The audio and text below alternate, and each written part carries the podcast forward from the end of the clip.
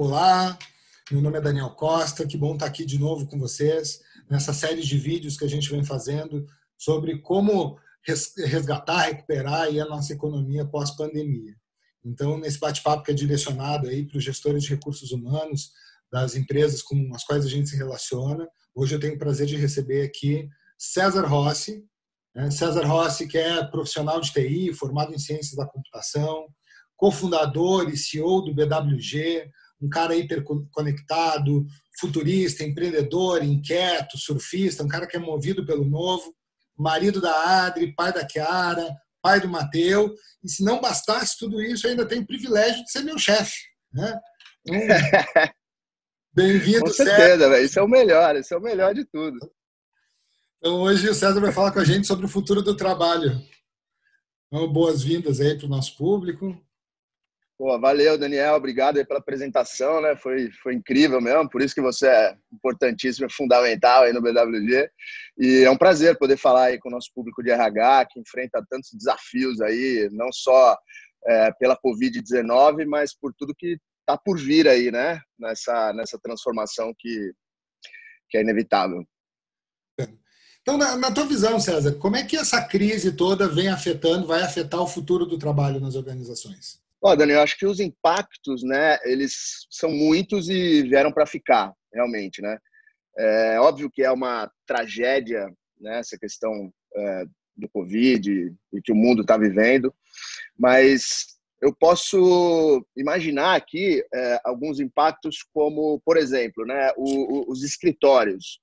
Acho que a maioria das empresas descobriu que o trabalho remoto, home office, ele é tão bom quanto produtivo né, e possível de acontecer. Nem todas as empresas tinham essa prática. Né? Então, os escritórios eles podem diminuir drasticamente seu tamanho. Né? Eu não acredito, pelo menos não nesse momento, ou falando mais de Brasil, que as empresas vão simplesmente virar a chave para um home office 100%. Eu acho que o modelo vai ser é, mixado, vai ser híbrido, né? mas com certeza essa prática vai é, ganhar força. Então, isso causa, cara, com certeza, um menor investimento, necessidade de investimento em escritórios, né? uma cidade como São Paulo, é, onde ali o metro quadrado é super caro e a empresa pode ter essa, é, essa diminuição no investimento e transformar isso, por exemplo, no investimento é, nas suas pessoas, né, no desenvolvimento, em outras é, alternativas aí que ela possui, em vez do espaço físico. O Google, por exemplo, ele divulgou publicamente que as pessoas todas as pessoas que trabalham para eles é, não precisam ir para o escritório físico deles em qualquer lugar do mundo até 2021 para ver como corrobora aí com o que a gente está falando, né? É, as pessoas elas podem com esse movimento é, migrar para estar tá mais presente é, em lugares que elas gostem e que possam trabalhar, mais próximos da natureza, mais próximos de suas famílias, porque nem sempre é, moram juntos. Então, tem uma série de benefícios. Você imagina uma cidade como São Paulo, todas as empresas praticarem, sei lá, dois dias por semana de todos os seus colaboradores é, home office. Imagina o impacto que vai ter no trânsito, o impacto que vai ter na poluição, o impacto que vai ter pô, no barulho. Enfim, então é, eu acho que esse processo é super positivo, vai vir para realmente transformar a vida nas grandes cidades. E tem uma coisa também que eu tenho pensado que é o seguinte: é, isso vai provocar a globalização num sentido muito mais amplo. O que eu quero dizer? É, a gente vai poder contratar, por exemplo, um desenvolvedor no BWG que está lá na Índia, que está lá em Portugal. Então, acho que essa prática, né, diminuir o, o, as fronteiras aí do mundo e, e, poder ter aí uma, uma, uma mudança e uma inserção cultural em todas as empresas vai ficar muito mais fácil é, com essa perspectiva de que o trabalho remoto ele é possível, produtivo e funciona. Então vai ser sensacional nesse aspecto. Então isso de fato veio para ficar, né? E, e, e, nesse contexto a minha, minha próxima pergunta é, é, mudando a forma como as organizações é, é, se relacionam, né, com as pessoas, até por conta desse desse encontro físico que já não é mais tão importante para algumas atividades, para outras inevitavelmente vai continuar sendo. Mas como tu enxerga os principais desafios para os gestores de RH nesse contexto. Né? Um novo mundo exige um novo eu, um novo nós, um novo todos. Né? E pro, especificamente para os gestores de recursos humanos, que é o público que, que nos acompanha aqui, que desafios são esses? na minha opinião, o RH precisa investir em modelos de gestão que se adaptem né, ao cenário atual e futuro é, para atingir resultados e bater metas, né, que é o que toda empresa tem que fazer. Então, para isso é necessário um acompanhamento mais próximo junto das equipes é, e uma clareza nas ações que são necessárias né, para que se chegue lá. Acho que esse é o, o, o cerne aí, o que o RH tem que se realmente é, colocar como prioridade. Né? Então, inovar em formatos de desenvolvimento e aquisição de novos comportamentos, de novos conhecimentos, né, com feedbacks, pesquisas de clima e de engajamento constantes, é, avaliações em ciclos menores e planos de ações estruturados para dar as respostas para as pessoas, né? Porque não adianta você é, ter os feedbacks, você é, é, é conseguir extrair é, das pessoas as necessidades, as expectativas e não dar resposta, não fazer nada, isso tudo cai por água abaixo. Então, enfim, o RH tem que ser o, o, guardião da cultura da companhia, né?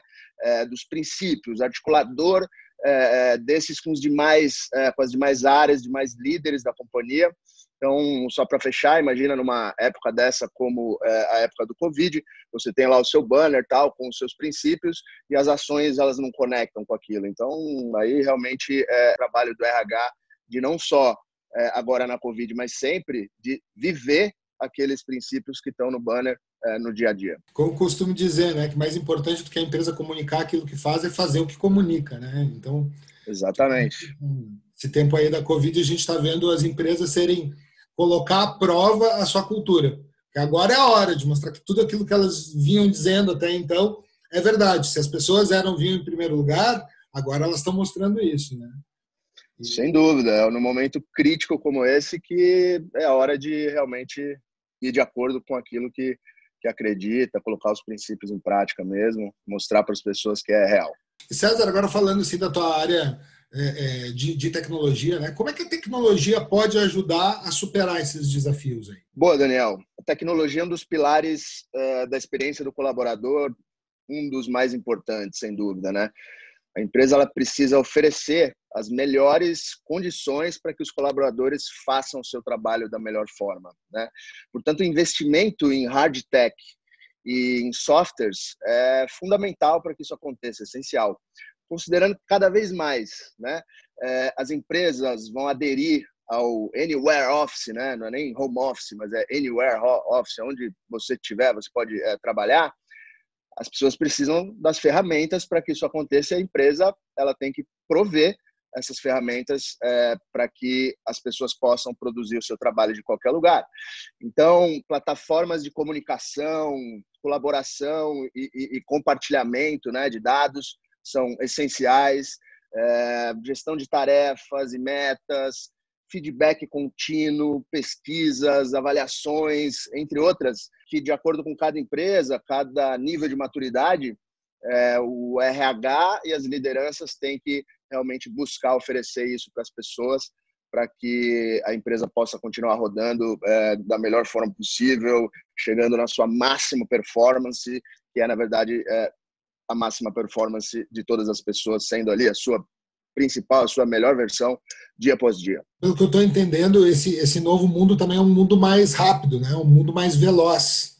E a tecnologia está aí também para preencher essas lacunas que, que a convivência física vai deixar de é, vai deixar de acontecer no físico, então tem que acontecer no virtual, né? É mais ou menos Sim, essa total. Linha. Perfeito. É isso mesmo, então, cara. Eu procuro, se tu puder trazer para a gente assim alguns exemplos práticos do que, que a gente precisa fazer hoje para estar tá preparado para esse futuro o mais rapidamente possível, né? Porque, como tu mesmo disse no artigo recente, né, o futuro é agora. Né? Com certeza, o futuro é agora, né? Essa é uma ótima pergunta porque é, a tecnologia em si ela não resolve os problemas da companhia, né? É necessário investir na transformação cultural sobre a inovação. Então, é, a mentalidade da inovação ela tem que perpetuar pela companhia inteira, né? O que significa todo mundo estar aberto, olhar para tudo que está acontecendo no mundo, né? De novidades e que possa de alguma forma afetar negativamente ou positivamente é, a companhia. Então absorver tudo isso, né?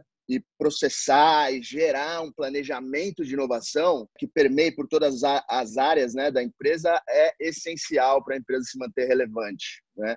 Isso pode acontecer de várias formas, né? no modelo de gestão, no portfólio da, de produtos e serviços da companhia, é, parcerias estratégicas, enfim, é, tudo isso pode trazer inovação é, para dentro da companhia.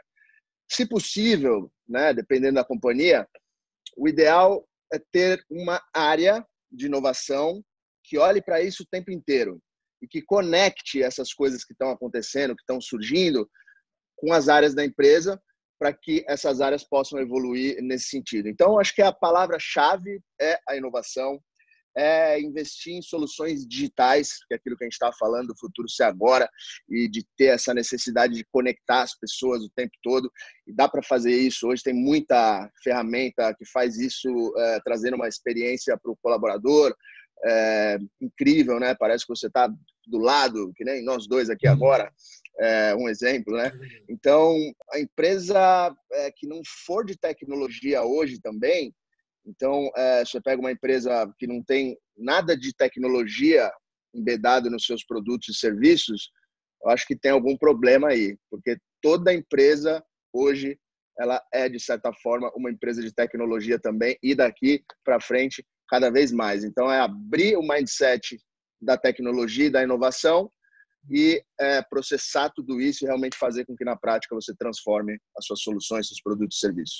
A gente tem até um exemplo na nossa própria empresa, onde a gente tinha uma versão né, do nosso, da nossa plataforma de comunicação e colaboração, em algum momento, é, e ela já tinha, sei lá, seis, sete anos de idade, a gente falou assim, poxa, vamos desfazer, vamos destruir aqui tudo que a gente fez até agora e vamos começar uma plataforma do zero, porque evoluir as tecnologias, evoluiu a experiência, evoluiu a expectativa das pessoas os concorrentes e tal, e a gente começou do zero. Então teve que ter muita coragem para fazer isso, mas o resultado é, foi incrível. Assim. Então foi é, um exemplo prático aí do que fazer. Né? Eu ia fazer essa pergunta para ti, né? Ia te pedir um, um, exemplo aí, já falou sobre comunicação, é porque tu tocou um outro ponto sobre performance, feedback, que também é bastante importante e acho que a gente tem exemplo na empresa para falar sobre isso e eu te pedi justamente para falar um pouquinho sobre Culture Ramp. É, legal. É, na verdade, você bem sabe, estou é, sempre aí por aí viajando, é, procurando novas soluções, pesquisando tal. E tive a oportunidade de conhecer a Culture Ramp, né, num evento é, nos Estados Unidos. E eu vi que ali é, realmente estava surgindo uma plataforma incrível, assim, trazendo todos esses elementos é, que eu falei para você aqui e falei para a galera que está nos assistindo, né, de feedback contínuo, de um modelo de avaliação é, voltado aí para um, um sistema mais ágil, né, de metas, acompanhamento de metas, um software de engajamento com pesquisas das mais variadas. Como a CultureAmp é uma empresa líder de mercado, é uma empresa global que está no mundo todo, tem mais aí de, de quase 3 mil clientes na sua base, né, entre eles Oracle, Airbnb, Pixar, enfim, várias empresas. Quando você faz uma pesquisa, por exemplo, Daniel, é, e as pessoas respondem e você tem ali o feedback dessas respostas, você tem N visões, é, N formas de analisar essas informações. Então, é trazer dados, né? A CultureAmp, ela, a, a, a, o centro dela, né? O, o, o que ela traz de ideia central é trazer dados para o RH poder tomar as melhores decisões. Então, você tem isso, tem a pesquisa, você pode comparar com o benchmark de algumas dessas empresas que eu citei, ou de empresas é, da América do Norte, da América do Sul e tal, e ele te dá, inclusive, é, opções para que você tome ações para evoluir é, naquele processo que está sendo pior avaliado, por exemplo, pelas empresas. Então, é, é uma comunidade de RH global que está por trás, dando condições através de benchmark para as empresas evoluírem, melhorarem, sem ter que reinventar a roda. É incrível, assim, sensacional. Que bom, bacana. E agora, só para a gente fechar aqui uma última pergunta, conta aí para a gente como é que é, pouca, pouca gente sabe disso, né? Mas eu acho importante revelar. Né? Como é que é ser filho do Chuck Norris? Conta aí para nós. Caraca, bicho, filho do Chuck Norris é a coisa mais difícil da vida, porque assim, não dá para competir, cara. As pessoas elas tentam assim é, nos comparar, pô, é filho do cara e tal, mas não dá. O Chuck é aquele cara que pô deu uma facada no olho é, do outro e, faca, que a faca ficou. É, ele tomou, tomou exatamente, tomou uma facada no olho e a faca ficou cega, né?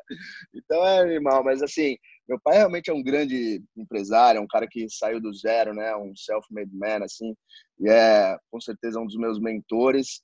É, e um cara que sempre está comigo e me ajuda, está no conselho do BWG hoje, e poder contar com esse conhecimento dele, com essa energia que ele tem demais e sobra, né? Por isso é o Chuck, é essencial para poder equilibrar aí as visões e a gente poder tomar as melhores decisões. É um cara fantástico, sou fã. Papai, te amo. Beijo. Esse foi César Rossi, nesse nosso bate-papo aí, segunda edição. Muito obrigado, César. Obrigado para quem está nos assistindo e espero vê-los em breve. Grande abraço. Valeu, obrigado, Daniel. Eu que agradeço a todos aí. Espero que tenha sido útil. É, o bate-papo foi, para a gente foi, foi divertido e espero estar aí nos próximos também. Um abraço.